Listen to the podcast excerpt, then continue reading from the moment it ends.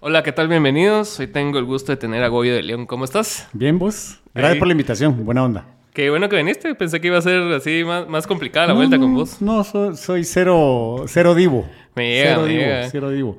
Es más, para los que no saben, yo tengo ya años de conocer a Alan. Sí. Bueno, era, era compañero de la universidad de, de una mi exnovia. Sí. No vamos a mencionarlo porque me rompió el corazón. Pues estaba- el día que le conté eso a Ana, cabal me estaba acordando que una vez me, me la topé.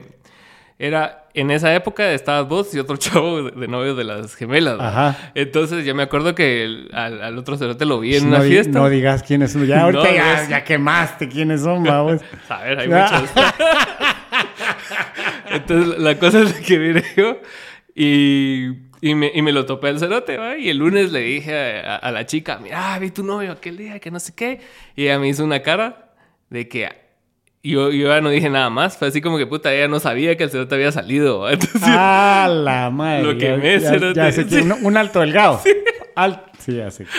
No vamos a decir su nombre tampoco. y ahí se fue toda la verga entre Va, ellos. les quiero, les quiero contar algo. Fíjense que cuando vine, me dice, aquel muy amable me dice, ¿querés algo de tomar? Yo, sí, un cafecito ahí con leche si tuvieras esplenda. Y en eso saca de un gabinete Gabinete. un gotero y saca así y le echa un chorrito a mi, a mi café. Brother, después de la serie esta de Tanner, ¿qué confianza querés que me vaya a tomar ese café? Igual te lo has tomado. entonces Sí, no, pero ya avisé, ya publiqué dónde estoy, así cualquier cosa, ya... Ya, ya fue el baño a vomitar y todo. Pues sí, contame cómo empezaste en la radio. Porque para mí eras así, Goyo, así, el, el novio de tal, y no sabía que tenías currículum así de, de medios ni nada así. Incluso ahí De hecho, ya- sos psicólogo, ¿no? Sí, soy psicólogo. Incluso ahí ya estaba en radio. Ok. Ahí ya estaba en radio. Y mira, todo comenzó porque yo era, era seleccionado taekwondo. Ok. Fui 10 años seleccionado y a los 26 años me retiré de, de competir. ¿verdad? Entonces, a los 26 años para empezar en un mercado laboral es complicado. Sí, bastante. Ya, ya vas tarde. Y entonces eh, le empecé a hablar a mis cuates. Y mis cuates eran publicistas, eh, eh, mercadólogos. Entonces me empezaron a jalar a esa, a esa, a esa área. Entonces, un año trabajé en El Salvador, trabajé en, en este rollo. Y, y de ahí regresé o sea, en publicidad. Trabajé en publicidad para cuando fue el lanzamiento de Axe. Ok. ¿Te acuerdas? Sí, pues. Imagínate vos, me mandan a El Salvador. o sea, tenía que reclutar modelos para, para, para este rollo. A huevos. Entonces era mi chance, vamos. en El Salvador, madres. Tiré fiesta como no, ti- no Qué tenés loco. Sí, qué loco. Aparte, los 26 son una buena edad para, para chingar, pues. sí, ¿va? O sea, total. Te, da para entonces, todo. 26 años y entonces todo mi grupo de amigos eran mm, las modelos del Salvador y entonces eran unas paris de, de lunes a, a viernes, man. ¿Qué tal es esa industria así de, de, de modelos y como Mira. faranduleo? Al final, yo creo que en alguna etapa de la vida de chavitos todos como a- aspiramos y, ay, yo quiero tener una novia modelo. Ala, pero tiene muchos issues vos. sí, fijo. Sí, tiene Sí. muchos issues. Eso, más como psicólogo, lo es así como la Sí, necesidad de atención y como ese tipo de tri- trips, ¿verdad? Sí. Entonces no, eh, bueno, no te digo que sea un mal chance, Ajá. ni, ni estoy generalizando, pero sí hay, hay muchas chavas en general, no siendo modelos y siendo modelos, tiene muchos issues, pero son chavas muy bonitas Ajá. que, que, que tal vez no fortalecen los estudios y entonces creen que todos se lo merecen por ser bonitas. Sí, Entonces claro. hay mucho issue por ahí. Pero bueno. eh, luego, luego estuve un año allá, me regresé a Guate y entonces uno de mi, un- mi cuate que era colombiano tenía un programa de radio famoso, La Batucada. Y él me dijo, vos hagamos un programa de radio. Y yo, nunca he hecho eso. Sí podés tener la actitud, tener la chispa, démosle. Bah, démosle, yo no tenía chance. ¿va? Y empezamos los tres ratones. Wow. 2004. Sí, pues. 2004 fue eso. Y ese, y ese programa fue bastante como icónico en su época, ¿va? Porque era a, a una hora donde todos los estudiantes universitarios y de colegio iban a, a sus Tuvo su evolución. tuvo su evolución porque no, no fue pensado como terminó siendo el programa. Sí, pues. Empezó, empezó este cuate colombiano, Jo- Jorge Luis Buendía, que, que luego se fue de Guate, regresó, ahora está en Guate. Ujú. Eh, muy, muy creativo, vos. Y Entonces, el concepto era los tres ratones porque eran tres pantallas de computadora. cada quien con un mouse. Sí, pues. Ahí estaban los tres ratones. Ah. Y entonces se llamaban Nafregando por internet. Entonces el rollo era meterse a páginas y, ah, mira muchacha, me encontré esta página de no sé qué y no sé cuánto. Sí, pues. Y entonces y, y empezábamos una hora en la mañana y una hora en la tarde y yo era el productor. Wow. Y, y entonces fue evolu- evolucionando así hasta que se fue, se fue, se empezó a ir, eh, primero se fue Joaquín, entonces ya solo nos quedamos tres, Ajá. entonces ya pasé a ser locutor yo. Y, y luego se fue el Paisa, que era el colombiano, de ahí nos quedamos, y así fue, hubo cambios hasta que me quedé yo solito como a la, la batuta de todo. Y entonces cada quien le va dando el rumbo de según tu personalidad al programa. Claro, claro. Sí, porque depende mucho del talento. Sí. Es así como aquel tiene una personalidad completamente distinta a lo que era McKay y así, ¿va? Exacto. Y, y creo que, que ese fue como el, el trío de todos los que yo estuve con el que más clic hubo. También hubo un muy bueno que era Julio Cruz, Max Chávez y yo. Ok. Max es un argentino. Un argentino. Ah, sí, sí, me. Y luego estuvo McKay, Julio y yo. Puche, pero qué gran experiencia empezar así en radio, así siendo productor de un programa que al final sí fue bastante exitoso. ¿Cuánto duró los tres ratones? Pues mira, eh, ahí, ahí vamos a, a- a hablar, eh, porque es que eh, hasta el momento ya le cambiaron nombre, ahora es La Ratonera. Ok. O sea, continúa. sí, pues sigue. Pero, pero yo creo que, como te dije, en el momento que yo me salí, que era el productor, Ajá. yo creo que dejó de ser los tres ratones. Ok. O sea, Sí, pues. eh, siguió y Julio y entraron nuevos y tal vez mantuvieron un poquito la misma línea, pero se fue Julio y ya entra, entró alguien más y entonces ya el programa ya era totalmente diferente.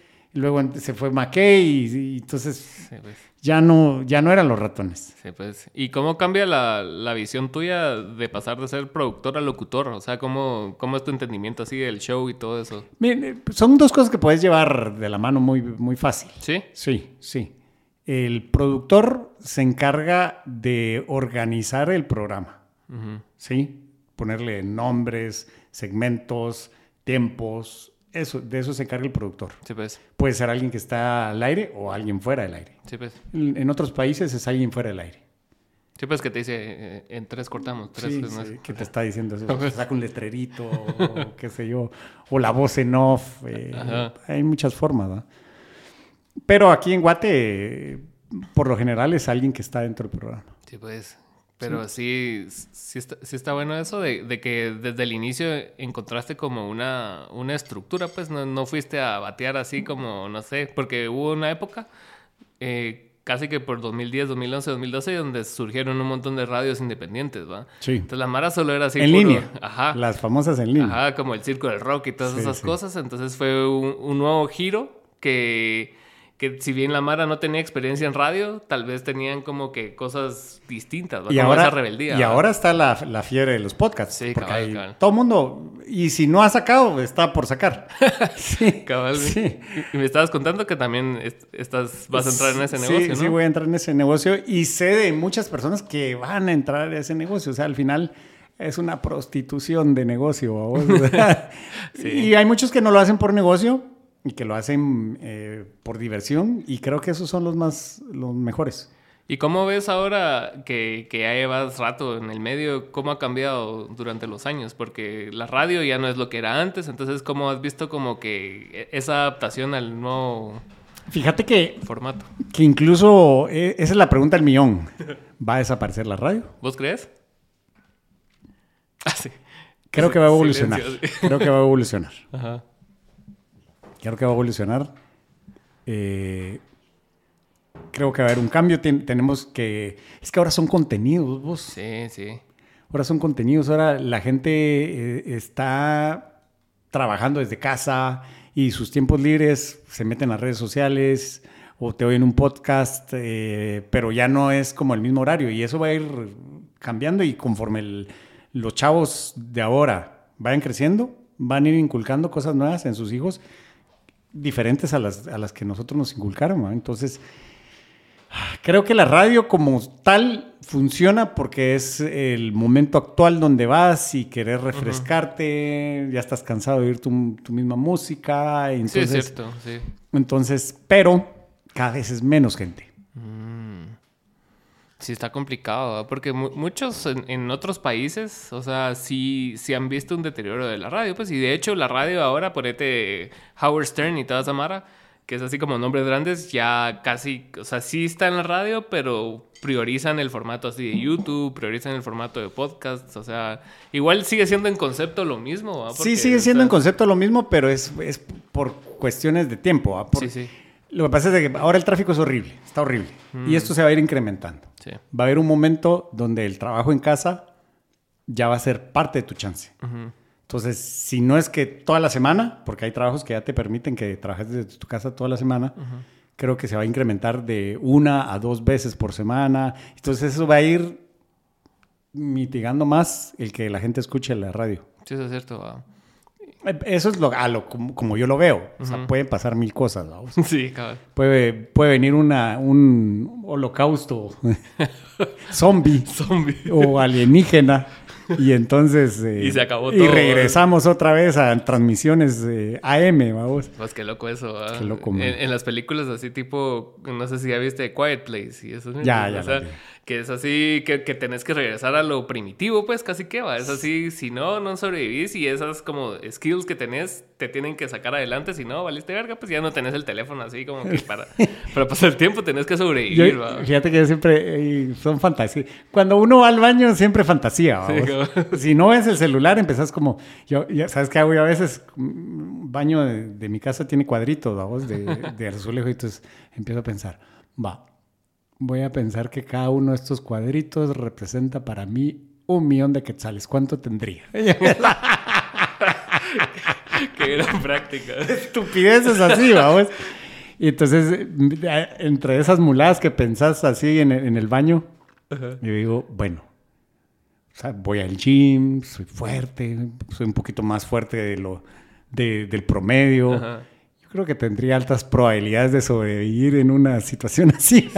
Y entonces, como que haría, me iría a las montañas, y entonces empezás... Sí, porque imagínate, o sea, todo, ahorita todas las películas de miedo y todo inicia desde el momento que te quedaste sin señal, ¿va? Imagínate esa, esa, esa, como dependencia que tenemos del dispositivo para que sea una premisa en una película que algo malo va a pasar, ¿va? Es así como que si no hay señal es porque todo se fue a la verga ya, ¿va? y así como que te va a aparecer un ovni o lo que sea. No, va, o la- el, el dinero, vos, o sea, al final hay, hay mucha mara que, que su seguridad proviene del dinero. vos. Sí, Entonces, claro. ¿qué va a pasar con esa mara en un momento así? Sí, nada. Mira, te pago. Y no vale no nada. vale ya. nada, mano. Ahí ya salí por, tu, por tus propias pistolas. ¿ah? A huevo, sí. Mira, que te doy. Sí, va a llegar un momento donde tus habilidades son más valiosas que lo que puedas comprar con dinero. O sea, debería ser así. Ojalá no llegue ese momento, vamos. Pero mientras tanto, preparémonos. Si no te sentís bien, vamos. Preparémonos ante cuando. Ah, sí, cabal. No, ya tengo años de no hacer taekwondo. ¿Ah, sí? ¿Y por qué? ¿Y lo dejaste así abruptamente Fíjate. o fue paulatino? Eh, eh, Me retiré. Ujú. Cuando me... re- es- ese es otro, otro- otros 20 pesos, vamos. Eh, cuando yo me retiré después de entrenar 8 horas al día, Sí, pues. tener un objetivo de ir a Juegos Olímpicos, imagínate que de la noche a la mañana ya no entrenas y Ya. ya no tenés objetivo, Sí, pues. que es de tu vida, vamos. Me deprimí.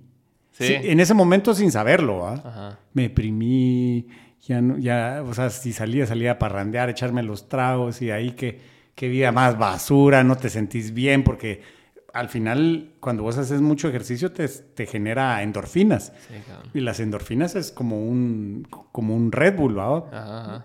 Te podrían patrocinar, fíjate. Ponerle Por esta mención. Es como un, un energético. Sí, cabrón. Entonces ya no tenés esa energía, eh, no tenés una meta, ya te levantás así como... ah. Pero antes, antes de retirarte, o sea, ¿por qué decidiste retirarte? O sea, ya te habías cansado, ya te habías aburrido. Eh, Es que mm, el cuerpo tiene como cierta resistencia a ciertos esfuerzos y lo tenés limitado. Así como los futbolistas se retiran aproximadamente entre los 35 y 40 años. Ujú. Un taekwondista, su cúspide deportiva está entre los 20 y 25 años. A la puta que juega. Y, y ya pasas esa, esa y ya viene gente nueva, vamos. Y entonces no era que fuera malo, sino que estaba en un buen momento, pero tenía que aguantar cuatro años más.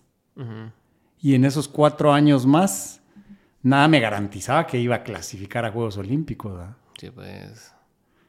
Entonces tenía que tomar la decisión si aguantar de Sydney a Atenas Ujú. o retirarme, vamos. Entonces todavía estuve hasta el 2000, en el 2002, me acuerdo que el entrenador me llamó, mira, hay una Copa del Mundo en Japón, Ok. eh, ¿te interesaría ir? Yo, "Ay, volver a entrenar.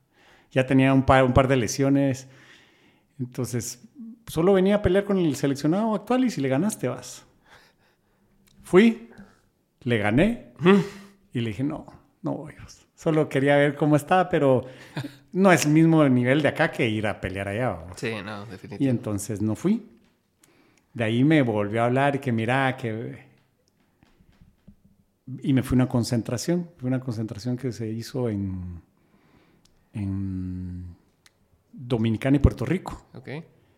Y me lesioné. Ah, la verdad. Entonces dije, no, ya estoy viejo, ya me, ya me lesiono cada vez más frecuente, vamos. Entonces, de ahí me habló para que fuera a un mundial universitario en, en Taipei y fui al mundial universitario.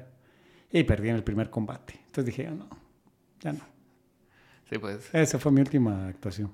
Pero qué, qué, qué decisión más difícil, pero también, o sea, igual aunque lo hubieras pensado de hace mucho tiempo, nadie te podía preparar a la realidad. O sea, era como... O sea, si vos te podrías imaginar in- escenarios en tu cabeza de cómo iba a ser tu vida después del deporte, realmente el vivirlo es otra experiencia, ¿va?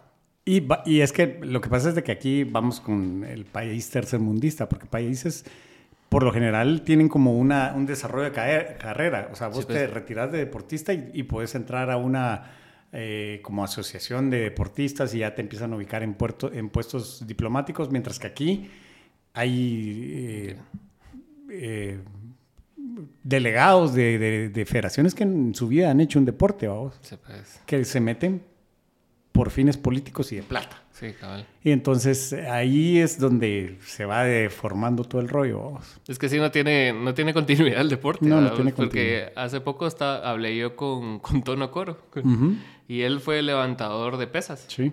Y, o sea, y su carrera se desarrolló en la MUNI, así como oficinista, no como deportista. Entonces te das cuenta de, de la realidad del país en cuanto al deporte, ¿va? Porque no sé. o sea, Cuando, cuando yo me metí a psicología, yo me imaginaba siendo psicólogo de un equipo, Ajá. ayudando a los atletas a concentrarse al rollo, de- para tener una mejor eh, participación en, en su deporte, vamos, pero no hubo para dónde. No, no hay aquí psicólogos en la federación ni nada. Sí, sí hay. Hay un departamento de psicología. Y no son malos, son buenos. Ajá. Pero, pero no es que cada equipo tenga su psicólogo a vos Sí, por pues. cuestiones de plata. Claro, claro. sí, como en México, que cada, cada institución así tiene su psicólogo y su departamento de psicología sí, y van sus asignando. fisioterapeutas y hay, hay equipos o, o federaciones que tal vez tendrán más presupuesto o más visión y ya trabajan con eso. Claro. Pero mientras tanto, ¿no? ¿Y seguís, eh, o sea, si- seguís el deporte todavía? O... El taekwondo, sí, tengo relación. O sea, todos, eh, por ejemplo, en, en Facebook. ¿Qué tantos hay, va? Sí. En Facebook, Ajá. todos mis amigos están ahí. O sea, incluso el entrenador de la selección ah, tiene el, y el director técnico son buenos amigos míos. Y entonces cuando cada vez que publican ellos o sigo a la federación, me, me voy enterando de cómo va. Eh, ya no me gusta. ¿Por Ya- qué? Cambió mucho. Fíjate que cambió mucho de la Ah. época que yo estaba a cómo es actual. No te digo que sea fácil, o sea, pero vis- visualmente ya no es lo mismo. Mm. Antes era más, había más, con, era más vistoso, era más vistoso. Sí, pues tenía como más arte, digamos, detrás. sí, era más, era más aguerrido, fíjate vos. Ok. Antes te, ahora se golpea uno menos, hay más, más protección para el atleta, que eso es bueno, Claro. eh, pero, pero creo que ya no es tan vistoso como antes. Sí, pues. Sí, todo cambia, ¿va? O sea, Sí, cambia. miras así, partidos de fútbol de hace 10 años son completamente distintos a lo que es ahora. Hasta se siente lento. así. Pero ahí es donde entra la vejez, vos, porque muchos dirán, eh, yo estoy hablando desde mi punto de vista que me gustaba lo que yo practicaba, es Sí. como el, la Mara que dice que la- el rock de los ochentas es lo mejor, vamos. Cabal. y que no pasa, no, ay, reggaetón es una basura, vamos. Sí. Entonces es algo, algo similar. Sí, ¿cómo- ¿Y cómo se puede evitar eso? O sea, ¿vos crees que se puede o simplemente uno se queda donde se sintió cómodo? Yo creo que hay, hay que, hay que, aquí viene el lado psicológico. Cabal. Hay, hay anclajes emocionales. Sí, va. El anclaje emocional te ata a algo. o, te lo, o lo repele, vamos. O sea, puede ser positivo o negativo. Pero el anclaje emocional de, de la Mara que vivió una caricatura Sí, pues. o el Chapulín Colorado y que no hay mejor serie. Los chavitos ven ahorita el Chapulín Colorado y se aburren. Sí. O, o Star Wars, la primera de Star Wars. Sí. Yo, La ves y te gusta. yo la vez pasada que, que- Una obra de teatro tiene más efecto. Ah, ¿no? Sí. la- más sonidos, o sea, sí.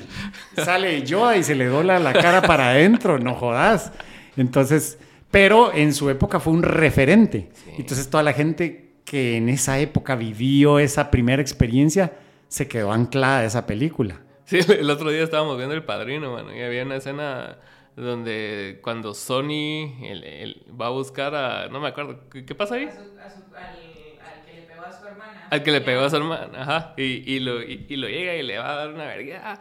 Y se ve en, en uno de los golpes que aquí está la cara y le pasa por aquí la mano. Y ta. Y el Solo, otro sí. solo faltó que hiciera así. Sí, a ver. Sí, sí. Entonces vas viendo e- ese tipo de, de- de cosas que, que tal vez no lo querés aceptar por ese anclaje emocional que tenés. Sí, es duro. Yo, yo lo veo más en la música, cabal, porque, ca- eh, o sea, yo tengo 36 años, ¿va? Sí. Y, pero tengo Mara, conozco Mara que tiene 22 y conozco Mara que tiene más de 40, ¿va? Y, y en los de más de 40 ves esa, puta, esa, ese sentido de pertenencia a lo que los hizo sentir vivos cuando Los tenían esta... Ajá, y es así como... el Guns N' Roses, ajá, Bon. Jovi, Def Leppard. Sí, cabal. Fíjate que yo tengo la ventaja porque yo ya, ya estoy viejo, vos. ya estoy viejo, pero tengo la ventaja de trabajar en una radio. Sí, pues. Entonces estoy, Escuchar oye- lo nuevo estoy oyendo constantemente nueva música y de repente ando tarareando una, una que me gusta. Sí, cabal. Y entonces me encanta el pop urbano. Me encanta el Es pop urbano. bueno. Sí, me gusta, tiene muy buen ritmo. Y, y a veces eh, oigo canciones y digo, a la esa suena como ochentera o de los noventas. Y entonces ya vas como eh, ampliando tu gusto musical. Y creo que eso es, eso es como una comida a vos. O sea, Sí. si, si a vos te gustan los chucos, no vas a comer chucos toda tu vida. No, Y hay días de, ay, hoy tengo ganas de mi ceviche, muy buen ceviche y vamos a buscar un buen ceviche. O hoy tengo ganas de una muy buena pizza, pues es igual la música, ¿vos? Sí. Entonces, hoy vamos a viajar, no es lo mismo la música de viajar que para tirar pari, ¿vos? No, pues, cabal. Tengo una, una compañera, Luchi Castañeda, de la radio, que, que me, me ¿va? porque yo tengo una, un, mi, li- un mi playlist de pari, que es la que... ¿Y qué tenés ahí? que ve, pues tengo música actual, vamos, pero cuando le, le mencioné que tenía un playlist de party, se mataba de la risa y me decía, vos, vos ya ni parrandeando, jodas, me decía. París en la casa, ¿va? París en la capa, pues sí. Es que sí, cómo, cómo cambia todo, ¿va? porque si bien estando como viviéndolo así en vivo, digamos, o sea, no te das cuenta del cambio de las cosas, pero cuando miras en retrospectiva, sí ves como que sí hubo un cambio sustancial, así como generacional, digamos, eh, la chingadera de ahora no es lo mismo que 2006, ponete. Total. Ni que 2015, ni que Total. 2020, a que 2020 todos chingaban en Zumba. Entonces- Va, o, me, o, me- o ¿sabes qué me pasa? Eh, los chistes. ah, la verga. Creo, o sea, al final, yo considero que un chiste es un chiste, Ajá. ¿sí? No hay chistes malos. Hay chistes que te podrán dar risa o no te podrán dar risa, pero sigue siendo un chiste. Sí. Pero, por ejemplo, noto en los chavitos que a veces cuentan, ay, esos chistes son como de papá. Ah, sí. Y entonces, tú dices, pero, pero qué diferencia hay entre un chiste. Vos así. Digo, como la primera vez que, que en una fiesta me acuerdo que venía una chava y yo dije, ah, está guapa. Ajá. Y me dice, disculpe, señor, va a usar la silla. Yo, madre. disculpe, señor, madre. Es la primera vez que me dijeron señor. Y vos, y, y- y cuando entraste a la radio, o sea, cu- ¿cuál era tu expectativa? ¿Vos querías hacer...? Cero, cero. O sea, yo, yo quería trabajar. Porque paraste, al final sos una, un personaje que es cómico dentro de la radio, ¿no? O sea, no- Fíjate que, que tengo la, la ventaja. Mi papá es de Zacapa. Era de Zacapa, ya murió. vos. Y, y toda mi familia ha tenido como un buen sentido del humor siempre. Y entonces tuve esa ventaja, vamos. Entonces tengo un buen sentido del humor. Siempre he sido como, como Ah, chispudo. chispudo, cuenta chistes y Ajá. todo el rollo. Entonces me quedó como anillo al dedo. A huevos. ¿Y cómo desarrollaste el personaje adentro de la radio, digamos? O sea, ¿ya empezaste a buscar referentes o simplemente dijiste, yo Bueno, tengo y ya? Tengo, tengo, tengo mis, eh, mis programas que me fascinaba ver. ¿Cómo? Eh, y entonces ahí vas a decir, ah, me hace mucho sentido que los ratones sean así. me encantaba ver el calabozo. Ah, la verga, se ves. A huevos. El calabozo me fascinaba y lloraba de la risa. Y, y- y- y si te das cuenta, tiene un tinte, los ratones tienen un tinte, eh, los ratones de mi época, Sí, pues. eh, tenían un tinte muy similar, vamos, que era fregarse todos con todos, vamos. Es que en ese entonces, cabal, estaba también una ola fuerte de Telehit, ¿va? De que Sí. era así como bastante disruptivo Telehit y tenían así esas sus fórmulas de, de tres hombres, ¿va? Así, y, de jugar con los límites de, de la irreverencia. Eh, y entonces, Telehit creo que marcó mucho mi, mi tendencia a crear un programa. Y si, si lo ves, sigo siendo igual. O sea, ahorita tengo dos compañeros nuevos en la radio, en mi programa. Y son chavitos de 25 y 26 años. Sí, pues. Y me dicen que bromeo pesado. entonces yo dije, pero, pero solo bromeo. Para mí no es pesado, pero, pero sí, y, es- y son las tendencias de cada, de cada generación. ¿Y, si- y si has sentido como un, un choque más fuerte entre tu tipo de humor con la generación actual? O sea, Sí. sal- salvo esa Sien- situación, Siento que hay generación de cristal. ¿sí sentís? Sí, y lo puedes ver en las redes. Ahora todo el mundo se, se molesta porque dijiste algo, porque comentaste algo, porque pensaste algo. Entonces, la generación de cristal le, le llamamos a vos y, y, y alega un montón. Sí, pues. ¿Y, ¿Pero te ha caído en algún momento? Ah, sí, sí me cayó. Sí me cayó una vez eh, que hubo un casting para los nuevos ratones. Ah, ok. Entonces me pidieron que formara parte de, de- como de la terna, vamos. Sí, pues. Y, y hubo un, un caso de una chavita que llevó un, un- un folder sucio. Y entonces uno de los que estaba con nosotros dice, ah, de plano este folder era herencia familiar y ha pasado por muchas...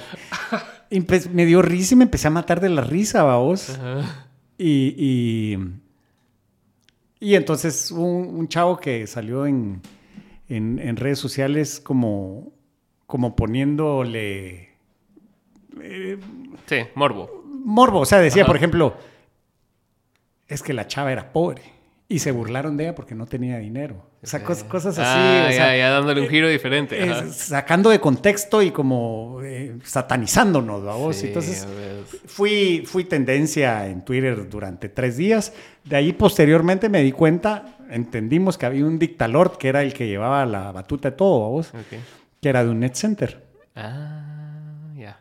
Y, es, y, y se lo, lo destaparon y todo. Entonces tenía un, un grupo, una, un grupo de chavitos que tenía muchas cuentas. Y entonces él decía, era, eh, pero era de, de Jimmy Morales. Ah, ya, sí, pues. Entonces su fin era desviar la atención de lo que estaba pasando en el gobierno. Y, y- y curiosamente en ese momento salí yo y, y me despedazaron, vamos. Pues qué loco eso. O sea, como que. O sea, si bien el- la intención de, de la risa era como lo que estaba diciendo el otro cuate del folder, no, nunca de la chava. Nunca fue así como que, ah, mira cómo está vestida, ni nada así. Sí, no.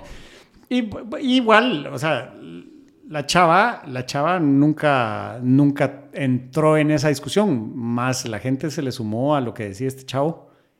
Y, y entonces agarró ese rumbo, vos. Es que el, el otro día estábamos hablando con un cuate que vino acá, acaba el que trajo la calavera. Saludos ahí. Eh, Que estábamos hablando de un TikTok, no sé si lo has visto, de, de un brother que se disfraza de mexicano. Que es No. gringo que se disfraza de mexicano y le empieza a preguntar a Mara así diferente si, si les resulta ofensivo. Todos no son mexicanos, ¿va? Los que les Ajá. está preguntando. Entonces les pregunta, ¿te resulta ofensivo mi traje? Todos, sí, es que no deberías estar haciendo eso. ¿eh?". Preguntó a los mexicanos y a nadie le pareció ofensivo. ¿va? Entonces, como que a la Mara le gusta ponerse esa, esa estrellita de que, ah, yo defendía tal porque yo soy muy bueno. ¿va? Y yo estoy en esta posición de, de ser talega para defender a esta mana que, según ellos, no se puede defender. Se maneja mucha doble moral. vamos. Ajá, cabrón. O sea, eh, vos, Y po- con descendencia, va. sí. vos puedes hacer algo y en, en vos no lo ves mal, pero alguien hace algo y, a- y atacás y te indignás y, y al final todos somos seres humanos, vamos. O sea, todos eh, podemos cometer errores, eh, la podemos cagar en cualquier momento, ¿va? Sí, cabal. Y entonces el, el tener esa tolerancia de, de, pues al final es un ser humano y se equivocó, no existe. Aquí no existe. No, cabal. Ayer estábamos viendo una película precisamente, no sé si la has visto, que se llama Tar, que sale Kate Blanchett. Y ¿Cuál que en esencia ella, ella es una conductora de, de orquesta Ajá. y le pegan una funada así increíble por cosas que sí hizo y otras cosas que sacaban de contexto. Entonces, en una parte de la película ella está conversando con uno que es como su tutor, digamos, y él le dice, es que ahora es lo mismo estar, eh, estar acusado a ser culpable. O sea, no tenés ningún tipo de redención, ¿va? O sea, si a vos te dicen, ah, Goyo odia las tazas blancas, o sea... De, de pasar a ser algo que alguien asume, pasa a ser una acusación real, ¿va? Y ya no hay forma de quitártelo de encima, ¿va? Así en el mundo red socialero, digamos. Y, y- y ahí va el- el- la responsabilidad de el compartir algo que, que está sacado de contexto Exacto. o que, o que son suposiciones o que porque al final hechos hay muchos, pero ¿qué puedo pensar yo? Sí. ¿O qué puedes pensar vos? No lo puedes saber. cabal. Pero entonces ya el, el- la el- el siguiente que lo comparte dice, miren, este pensó tal cosa. Sí, pues. Entonces ya te van metiendo una bola de nieve de información que no sabes. Sí, pues. Entonces es, es jodido a vos. ¿Y vos como locutor eh, sentís como esa presión añadida de, de siempre decir cosas correctas y de siempre estar como a la vanguardia de lo que está sucediendo? Di- No. Digamos, sale una nueva aplicación y te metes rápido a la aplicación o no tanto. Trato de estar a la vanguardia. ok. Trato de estar a la vanguardia. Pero, pero no soy de los que trato de decir las cosas correctas. Ok. Yo tengo una personalidad y así soy. Y por más que trate de, parecer ser, no lo voy a lograr, vamos. O sea, tarde o temprano se me cae el personaje. Entonces soy yo. Sé que en cualquier momento me puedo equivocar, sé que en cualquier momento lo- la puedo cagar, pero es parte de, de- de- Y la gente que te quiere, la gente que te sigue, lo entiende también y, y lo perdona. El problema es la gente que está fuera de eso. Sí, cabal. Como que uno crea su propia comunidad de Mara que Sí. entiende como que tu humor y tu chingadera. Sí. Y afuera de eso siempre se presta interpretaciones bien absurdas. Ajá. A mí, a mí me causa mucha molestia ponerte cuando, o sea, yo a veces subo est- est- estupideces a TikTok y cosas así y claramente estoy chingando. Pero no, no me gusta como que etiquetar las mierdas como ponerte hashtag humor ni, ni mierda así, como que si lo entendiste que chingadera, talega, vos sos de huevo. Y si no, pues mala onda, pues, pero me cae mal esa como necesidad de estar etiquetando las mierdas para que la gente entienda, ¿me entiendes? Ah, ok. Pa- pa- Pero TikTok eso es, esa es una red bien limpia de, de haters. Sí. Siento será. yo, Sí. siento yo. No, o sea, no vas a comparar un, un- un TikTok con un Twitter. Sí, a la, la mara de Twitter está envenenada. Sí. O sea, Es que en Twitter está la facilidad que no te censuran por, por insultar a la mara, pues, o sea, ¿va? pero en TikTok sí cae mierda, o sea, o sea, ponete, en, donde yo crecí en TikTok fue en, en contenido político. ah, ok. Entonces, esa cloaca es una mierda, man. O sea, es así como, sin, sin necesidad de tomar partidos, o sea, Eso, vos- eso es algo que, que le huyo a vos, Sí, o sea, la política. Porque al final, precisamente ahorita lo puedes ver, está bien dividido el cada país. quien tiene su opinión y su opinión, ca- cada, quien lo considera su verdad. Sí, y- Entonces, y, y no lo, y, y es su verdad, vamos, porque al final vos creas tu, tu, tu pensamiento y tu mentalidad con lo que te rodea. Sí, cabrón. Y, y vos vivís dentro de una burbuja, pero es tu burbuja y es tu realidad. Sí, cabrón. Y entonces, eh, y al final cada, cada quien de- defiende su pedacito. El- el- la cosa es cuál es el pedacito mayor, vos. A huevos, a ¿Quién tiene más pedacito? Entonces, ahí, ahí va el rollo, vos. Pero yo, por ejemplo, en programa, yo en mis programas no meto política. Y no te cae mierda por eso, ¿no? Por no meter política. Ajá. Me han preguntado, o sea, me han preguntado a veces, ¿qué? pe- Pero ahí, ahí va el- la, ahí va la trampa, vos. Ajá. ¿Qué pensás del caso de que le pegaron a esta chava? Ajá. Que el novio le pegó a esta chava. Entonces, pues, qué mal. Sí, O sea, al final qué mal, pero, pero desconozco mucha información. O sea, no te puedo, no te puedo dar mi opinión si, si desconozco tanta información de razones, eh, por qué, o sea, al final nunca nada justifica algo, pero, pero hay personas que tienen relaciones enfermizas y así les gusta a vos. Sí, cabal. Y a veces solo para, para, para pelear o, o fregar al otro publican esto y de ahí andan otra vez bien. Sí, es Es pisado. jodido, es jodido a vos. Entonces, eh, igual es la política. O sea, al final, ahí hay intereses que nosotros desconocemos. Entonces, eh, los medios de comunicación te informan de algo, pero es la puntita del iceberg. Sí, Abajo no sabes qué pasó, no. Entonces, tomar. O, o te enseñan como que este pedazo, pero no te enseñan toda la mesa. ¿va? Exacto. Y es así como, miren lo que está pasando aquí. Sí. Y Entonces, aquí y, y cabal, vamos, el contexto, el famoso contexto. Y pasó esto porque no sé qué y no sé cuánto. Y tú dices, qué hijo de puta. Pero ahí ves otro video del, del otro lado y decís, qué hijo de puta. Entonces al final, sí. al final, ah, es jodido. Es complicado porque sí, eh, quien, Diego me contó el otro día que nos juntamos de que él, él usualmente sube contenido y su contenido es así bien influencer tiktok, tiktokero, así que baila y mamá. Ajá. Y, y nunca en dos años o tres años que lleva la aplicación el señor te ha dicho nada acerca de política porque iba a empezar ahora. Entonces, y Cabal me contó que le cayó un comentario así de que, ay, ¿por qué no estás hablando de la situación actual? Vos sentís como que hay como cierta presión, no sé si social, no sé si lo, lo lográs percibir, pero sí hay una cierta presión para que las personas así que tienen, que son conocidos o que tienen cierta influencia se pronuncien siempre con la coyuntura. Lo que pasa es de que, entonces ahí viene el, el lado donde yo, yo soy tu fan. Ajá. Me gusta lo que vos opinás, pero me gustaría que, opinari- que opines de la política y que estés Ajá. de mi lado. Ajá. Y si no estás del lado de él. Y si no estás de mi lado, ah, espérate. Entonces por eso quieren oír tu, tu posición, vos, eh, Para que caigas. para que caigas. Pero, pero es jodido, vos. Qué pisado eso es, es, es que lo ves en, en todos los ámbitos como que la Mara le gusta como que subir a un personaje para verlo caer después, ¿va?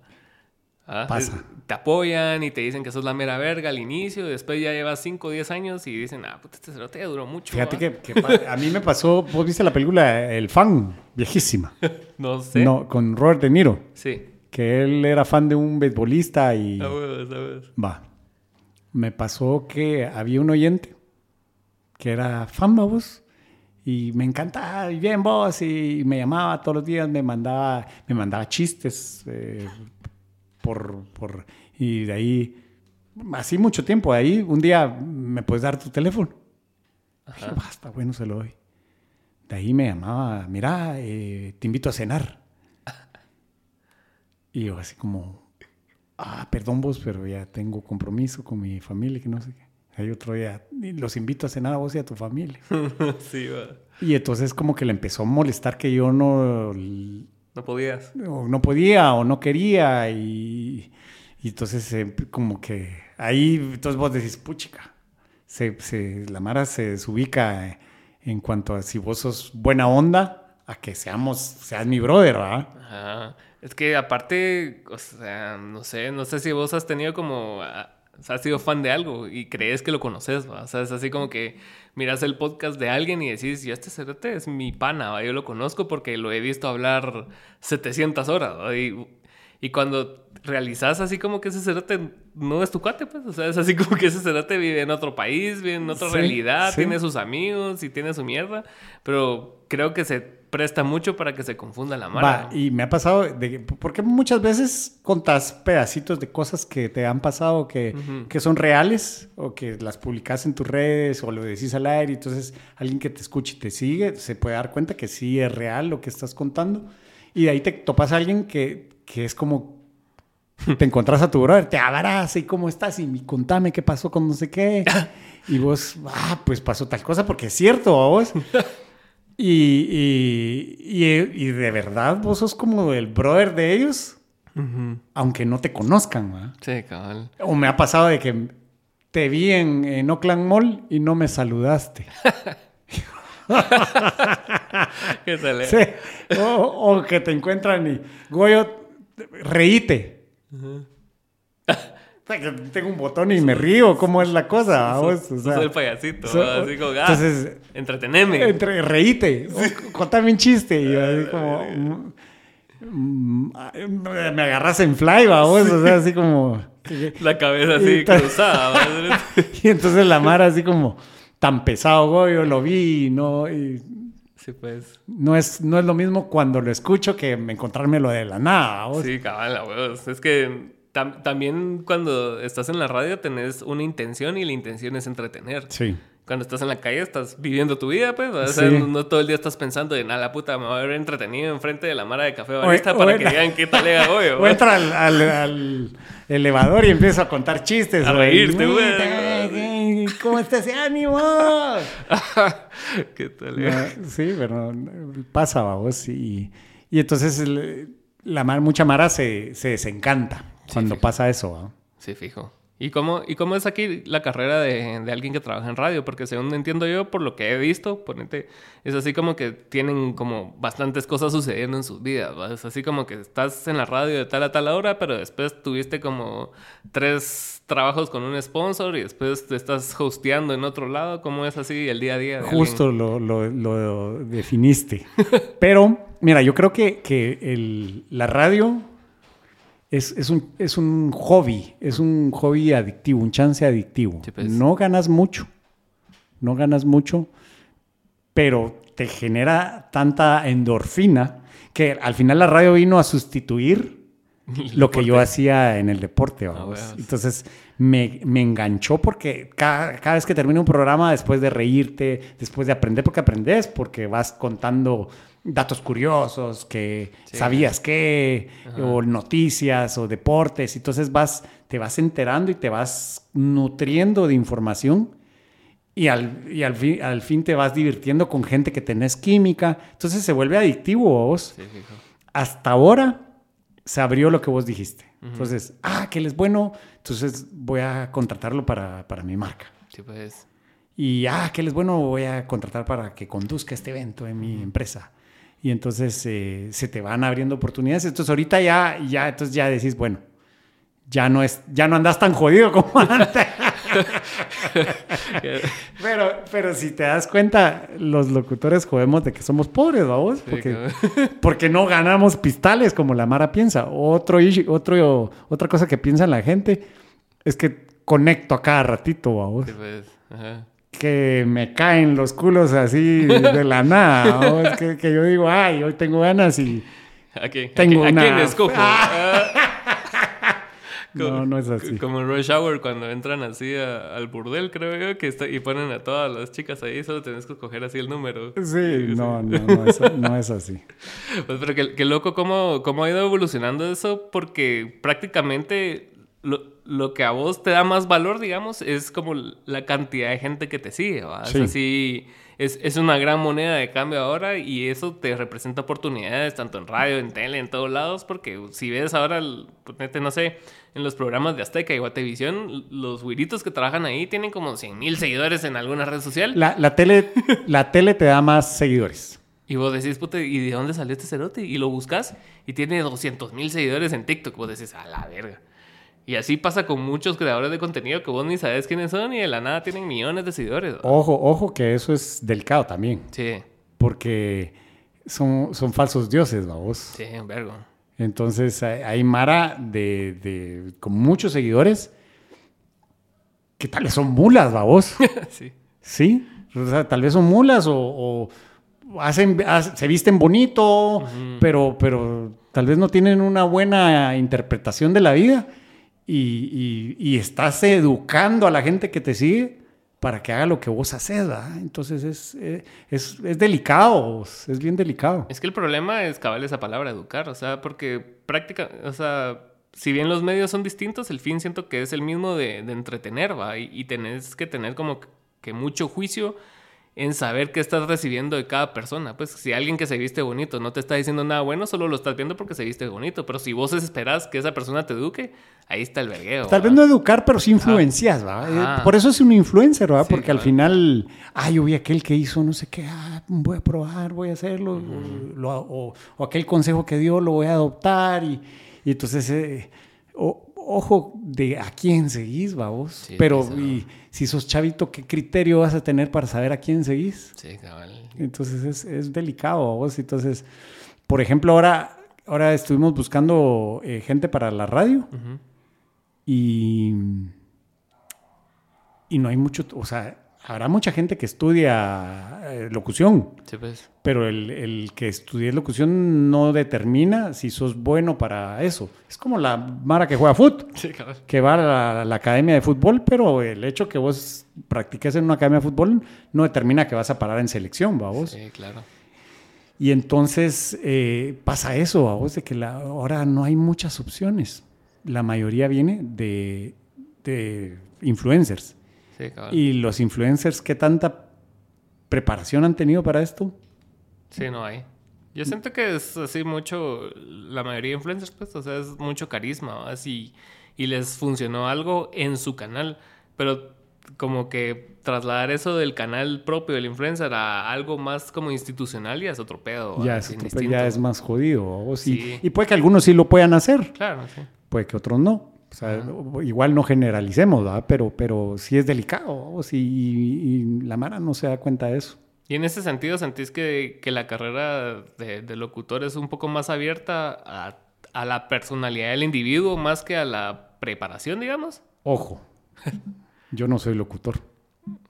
O sea, ahora ya soy locutor, babor. ya recibí cursos, ya eh, un montón de cosas y me he actualizado, entonces ya, ya, ya soy locutor. Ajá. Pero yo no estudié para ser locutor. Sí, pues. Yo llegué con una personalidad, una actitud que me ayudó a meterme a este rollo. Y, y creo que vos el conocimiento se lo puedes enseñar a alguien, Claro, pero esa actitud es más complicado. a huevos. Entonces, sí, porque antes era así como que, buenas tardes, bienvenidos todos a Guatemala. Va. cuando yo estaba en Los Ratones, Ajá. la TGW quería censurar el programa. No. Sí. Ah, la verga. Entonces, Qué loco. quería censurar el programa porque ¿cómo va a ser que digan no sé qué? Entonces, entonces eh, nos citaron una reunión, fuimos a una reunión con el director de la TGV, llegamos un viejito, vamos. había que sostenerlo para que nos hablara. Conoció Ubico. así, Entonces, la verdad, sí. Entonces Fijo. empezó a voz de que, mm, ¿quién es el productor? Bueno, él tiene que sacar el carnet aquí, tiene que venir todos los sábados de 8 de la mañana a 1 de la tarde a recibir un curso durante seis meses. Ujú. Bueno, vamos. va. Vos yo iba a pelearme con los, con los profesores porque entonces me decía, hay que impostar la voz. Mm. Entonces yo le decía, pero ¿y qué tal si yo hablo en una radio de chavos y los chavos se identifican más que hable así? No, es que hay que impostar la voz. Y entonces, ¿pero por qué? Y, y entonces empezaba la discusión, ma, vos, y, y se enojaban conmigo. Al final perdí el curso. no me dieron mi carnet. No tengo carnet de locutor. Sos productor pirata. Soy productor pirata. Que cae risa. Y vos sí, sí, y sí se ve la resistencia como cuando sale algo nuevo, ¿va? porque estaba en, en esa época era la radio y la, la Mara ya no empezó a hablar así como locutor de radio, como hasta, hasta es una referencia como cultural el que te digan, ah, él tiene voz de locutor. Ah, ¿va? sí, sí, pero hay Mara que, que- Yo tengo un compañero que es así, va vos. Y cuando habla... ¿Qué te comiste, vamos? ¿Qué, qué tenés allá adentro, vamos? Ah, Pero... Y ahora pasa la misma resistencia con los podcasts, ¿va? Es así como que Mara que por sus huevos decidió hacer eso en su casa, ¿va? Y, y la Mara lo ve con una resistencia todavía porque no está en una cabina de una radio así más institucional. Pero ¿va? creo que ve más eso que, que escuchar radio. Sí, eso sí. Yo, ponete, mi día se compone de escuchar casi podcast todo el día. O sea, y, y, Y, y si me y aburro, encontrás de todo a vos, porque no solo... ¿Cuántos habrán en Guate? ¿Has contabilizado? ¿Hay algún medidor de...? de- No hay medidores. No hay pero medidor. solo los que más o menos sobresalen. Ponete, está el de Momo, el de Ajá. Hablando Pajas. Está Black Focus Podcast, que es más de artistas. Y, ¿Y ese quién es? A ver cómo se llama, bro. Pero si mucho, hay como cinco que son así es- grandes, digamos. Son Ajá, grandes, ajá. ok. Eh, bueno, ahí puedes ver, pero viene un maral a hacer ahorita, porque Sí, he oído de mil gente que, ay, yo voy a hacer. Pero ponete, hay, hacer, hay, hacer". hay Mara que ah, empieza su podcast hoy y dura 10 episodios, 5 episodios y se va a la verga, pues, porque también, o sea, también premia mucho la constancia en, en este tipo de cosas.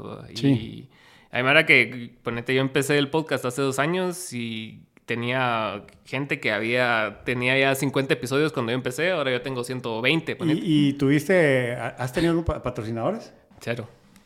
Cero. O sea, tengo, o sea, ponete en Patreon, me, me dan mecenas. Va. Ponele los chavitos de ahora, ¿qué querés ser cuando seas grande? Yo quiero tener un podcast. Cabal, qué loco. O sea, si piensan que uno se va a bañar de pisto, ¿a vos? Sí, cabal. Y, y es, y eso, cabal, que vos estabas hablando de que, que las personas tienen la percepción de que ganas un montón de, de dinero es porque sos bien famoso, pues, pa. Entonces creen que la, la cantidad de seguidores es equivalente a la cantidad de dinero que recibís. Como quisiera que cada, y es bien pisado. cada ¿no? uno me diera un quetzal. Hacer una tu donación ami- así. en goyo- TikTok. goyotón. Goyotón, Un cabal. amigo goya- goyotón. Pero sí, es, es, es- ¿Has visto esos lives de Mara que hacen como non-playable characters? Que, que son esos personajes de los videojuegos que Ajá. te topas que solo cumplen un propósito de darte una información X. cabal. ¿va? Entonces ahora hay una, hay una tendencia. Como el de Yumanji. Ajá. Hay una tendencia en TikTok donde la Mara no, no es interactiva en los lives, sino que solo se quedan así como non-playable characters. Y ese es el mame. Y es así como que le dicen así como que saludos a no sé qué. Saludos a Goyo. Y, se quedan- y siguen en el trip. Y, y hay Mara que ha hecho miles de millones de dólares siendo ni verga. ¿Solo man. eso? Sí. No te creo. Te Pero se, se caracterizan, se a ponen veces, un... a veces sí, a veces no necesariamente, pero sí, o sea... es- Mira. Oye, ya me vas a ver mañana. ¿sí? Mañana en TikTok así. Goyo, reíte. ¿Qué tal? eh?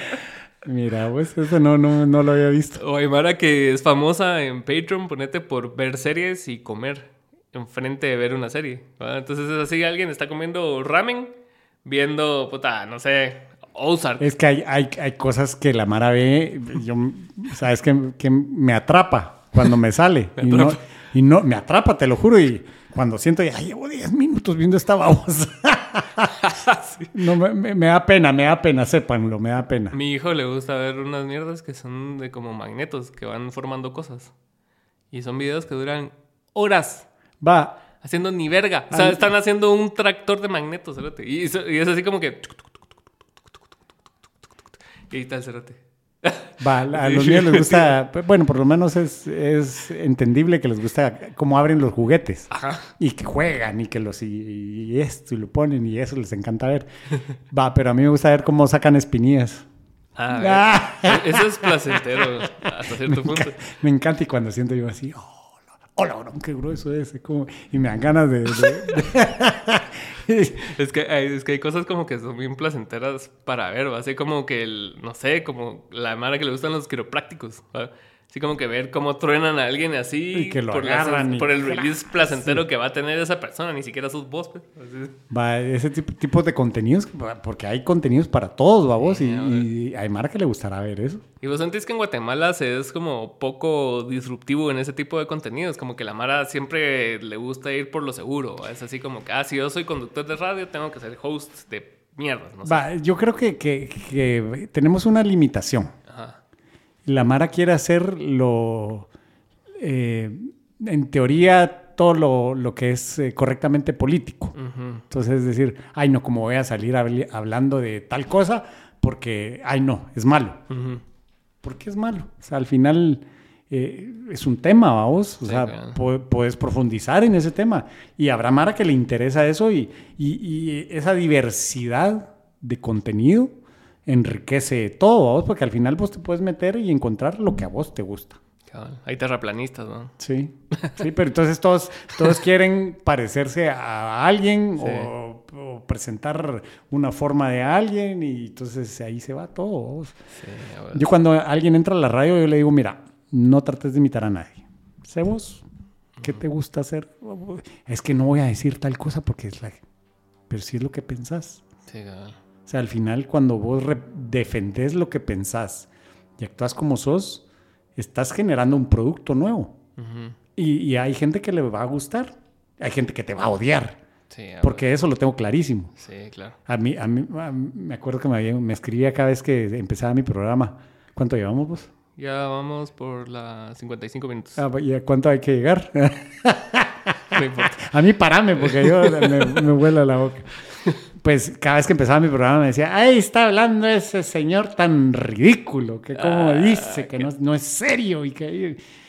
Yo nunca le contesté a vos, o sea, al final... eh, entonces yo, pero yo pensaba, decía, entonces, ¿por qué me escucha? Sí. O sea, sí. Hay, hay mucho valor en eso, como eh, ahora le dicen cringe, pero así- es así como en el, en el hate watch, va. Es así como que vos miras a alguien que te caga un vergo, pero no puedes dejar de verlo porque es así como que te produce una sensación de.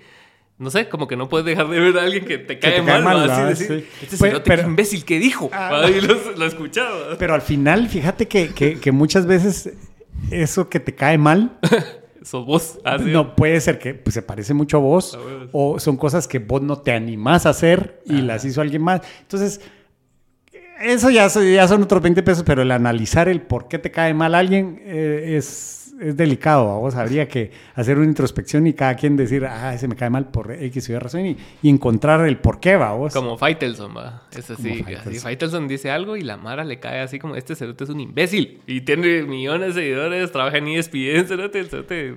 Yo creo que sí sabe mucho de, de fútbol, ¿va vos. Lo que pasa es de que... el- y lo que ha dicho... picar, Y lo ajá. que ha dicho no me parece mentira, ¿va vos. Sí, lo que pasa es de que decía otras cosas, no digas que Guatemala es una mierda. Sí, a ver, es un país que nunca ha ido al mundial, ¿qué esperar? O sea, Sí, o sea, que- ay, ¿qué di- que somos malísimos. Sí, Pues sí somos malísimos, ¿va vos. sí, qué curioso. Por lo menos en el fútbol. Ajá. Siento que ha mejorado. Sí, Siento que esta selección está mejor. sí, mucho mejor que las últimas. Creo que desde el pescado. Desde el pesca, la del pescadito, que esa cabal era de nuestra, de nuestra, bueno, de la época que yo salía con tu compañera. Ah, sí. Pero sí, sí, qué curioso eso el hate watch, porque a mí me pasa un vergo. O sea, hay, hay Mara que solo sigo porque me caga cerote y, y solo es así como una mierda así bien. Te odio, te odio, te, Te odio. odio, pero te veo. Te Así. odio. Sí, hay Mara que me escribe, sí, que no sé qué. y- y- Ah, trato de no, no, trato de no engancharme, vamos, porque si te enganchas, imagínate. Y, O sea, si, y si lees comentarios. Sí, yo sí leo todos mis comentarios. Sí. Yo sí leo todos mis comentarios. Y los que no me gustan, pues los ignoro. Y hasta les doy corazoncito a vos, porque no soy de los de borrar un comentario. Ok. O sea, si vos me tirás shit en mis redes, yo la- lo dejo ahí. O sea, ¿qué gano a vos? Sí, la verdad, te genera más interacción. Lo ¿no? que, lo que sí he hecho es bloquear Mara. O sea, así como me tirás shit. Entonces, ah, ¿para qué lo voy a estar leyendo? Lo bloqueo. Sí, a vos. ¿Por qué me bloqueaste? Abre otra y me, ¿por qué me bloqueaste? El, el otro día estaba viendo una. ¿Conoces a este comediante que le dicen la mole, que es mexicano? Sí, sí. Va, entonces el te está contando una anécdota de que había un certe que cómo le tiraba mierda, ¿va? Y le tiraba mierda en cada post, en cada video, en todo, ¿va? Este te dijo, puta, tal vez le estoy haciendo daño yo, dejándolo ver mi contenido y lo bloquea. Entonces la esposa le escribió a la mole para decirle que por favor lo desbloquee porque el cerote se estaba sintiendo mal de que ya no lo podía seguir. Imagínate, cerote. Así hay Mara. Qué loco, Sí, qué, Sí, qué loco. Y vos decís, Tal vez su adrenalina es insultarlo, pero no quiere decir que no le guste, ¿va? Va, y aquí te das cuenta porque me he topado gente en la calle, vos, donde realmente yo, entonces digo, a veces uno es el highlight de muchas personas, vos. Sí. Lo, lo fue a contar a la oficina, ah, le insulté a Goyo mucha... Va, y, y me bloqueó. Sí. Y, sos el highlight de unas personas y vos dices, qué triste que yo sea el highlight de unas personas, ¿va vos, pero, pero pasa, ¿va vos, pasa. ¿Qué te dice esa persona? Ah, sí. Sí, no, pero al final me he encontrado gente en la calle que me, que me llora y me agradece. Me dicen, usted no sabe, yo tengo que hacer cuatro horas de tránsito en la mañana y ustedes hacen que, que se me olvide y cosas así que vos decís, sí, sí ayudo a gente. ¿va? ¿Y ahorita cuántos programas tenés en... Ahorita ya solo estoy en la noche, tarde-noche, Ok. de 5 de la tarde a 8 de la noche. ¿Cómo se llama ese show? El El bocinazo. bocinazo. Ahora se llama el bocinazo tuneado, porque tengo dos chavitos. Ah, Me sacaron a la vieja, que es la Luchi, que es el hit. la quiero mucho. Eh, ella la pasaron a la mañana ujú. Y entonces me metieron a Javier Girón ok. y a Marianela Rodríguez. ¿Y vos tenés como decisión de a quiénes se ponen en tu show o, o solo te Eh, adaptas? sí, a- sí tengo decisión en cuanto a que me dice, mira, ¿qué te parece tal persona? Y yo, "Mm, no. y tal persona, "Mm, no. Y tal persona, sí. tal persona puede ser, veamos. Ok. Y Entonces ya se va haciendo como, Un filtro. como un filtro y ya cuando quedan los candidatos, pues es lo, lo- lo mejor que, que a, a mí me gustaba. ¿vos? Sí, pues. ¿Y qué, y qué planes tenés ahorita? De que, de, ah, De ahorita vida. voy para la radio. Ah, sí, ahorita voy al bocinazo. Sí. sí. Para que me estabas contando del podcast, no sé si Ah, vas a hablar ah, de pues, eso. pues eh, vamos a, a juntarnos, eh, Mackey, Julio Cris y yo. Ok. Vamos a juntarnos. eh, la idea es hacer un podcast. ¿Qué tal, eh? Talega, sí. A divertirme. ¿Y cómo se va a llamar? Ay, no sé si decir. Los tres señores. Ah, sí. no, tiene algo parecido, algo parecido. ¿Ah, sí? Se llama, se llama Los Tres Rucones. Rucones. Ah, ¿qué Los tal? Tres Qué bueno, Rucones. Qué bueno. ¿Y va a ser como el mismo concepto o va a ser así más libre? No, que- lo que pasa es de que ya, ya, ya cambiamos, ya maduramos, vamos. Eso fue hace Esperemos, 13 esperemos. años. Ah, Esperemos. Esperemos. Vamos a ver qué pasa. Sí, vamos a, a tener una temática, vamos Ok, a tener ok. ahí segmentos y todo el rollo, pero siempre, siempre tocados desde nuestras personalidades. Sí, pues. Es que McKay sí continuó como... Él, Ah, es- él en es- primer lugar porque fue famoso por los doblajes, ¿no? Nosotros lo llamamos por los doblajes. Ah, ok. Y de Ajá, ahí... después la radio como que lo consolidó un coche. Sí, lo consolidó y ahí se creamos un monstruo. Sí, abuelo. Sí. Me acuerdo de las chingaderas de McKay en ese entonces, ya no se podrían hacer ahora. O sea, Creo que muchas ya no. Creo que va, ese tipo de cosas ya no las podemos tener. Entonces ya, ya no vamos a hacer. Antes tenía mucho bullying entre nosotros. ajá. Eh, ese cre- creo que eso ya no lo podríamos hacer. Pero que hago tenerte aquí vos y Sí, ya sabes no, que ya puedes sabes. regresar cuando querrás. No, porque no me dormí. Ah, es que el efecto es tardío. Ah, sí. En la radio, del bocinazo. ¿Qué pasó con Goyo? Vas a llegar disfrazado de, de enfermero. No, yo me lo llevo. Yo me lo llevo. Sin riñón, mañana. ¿A dónde me llevas? Ya te traigo. Ya te traigo. Pero buena onda por venir. Bueno, y- buena onda. Ya saben.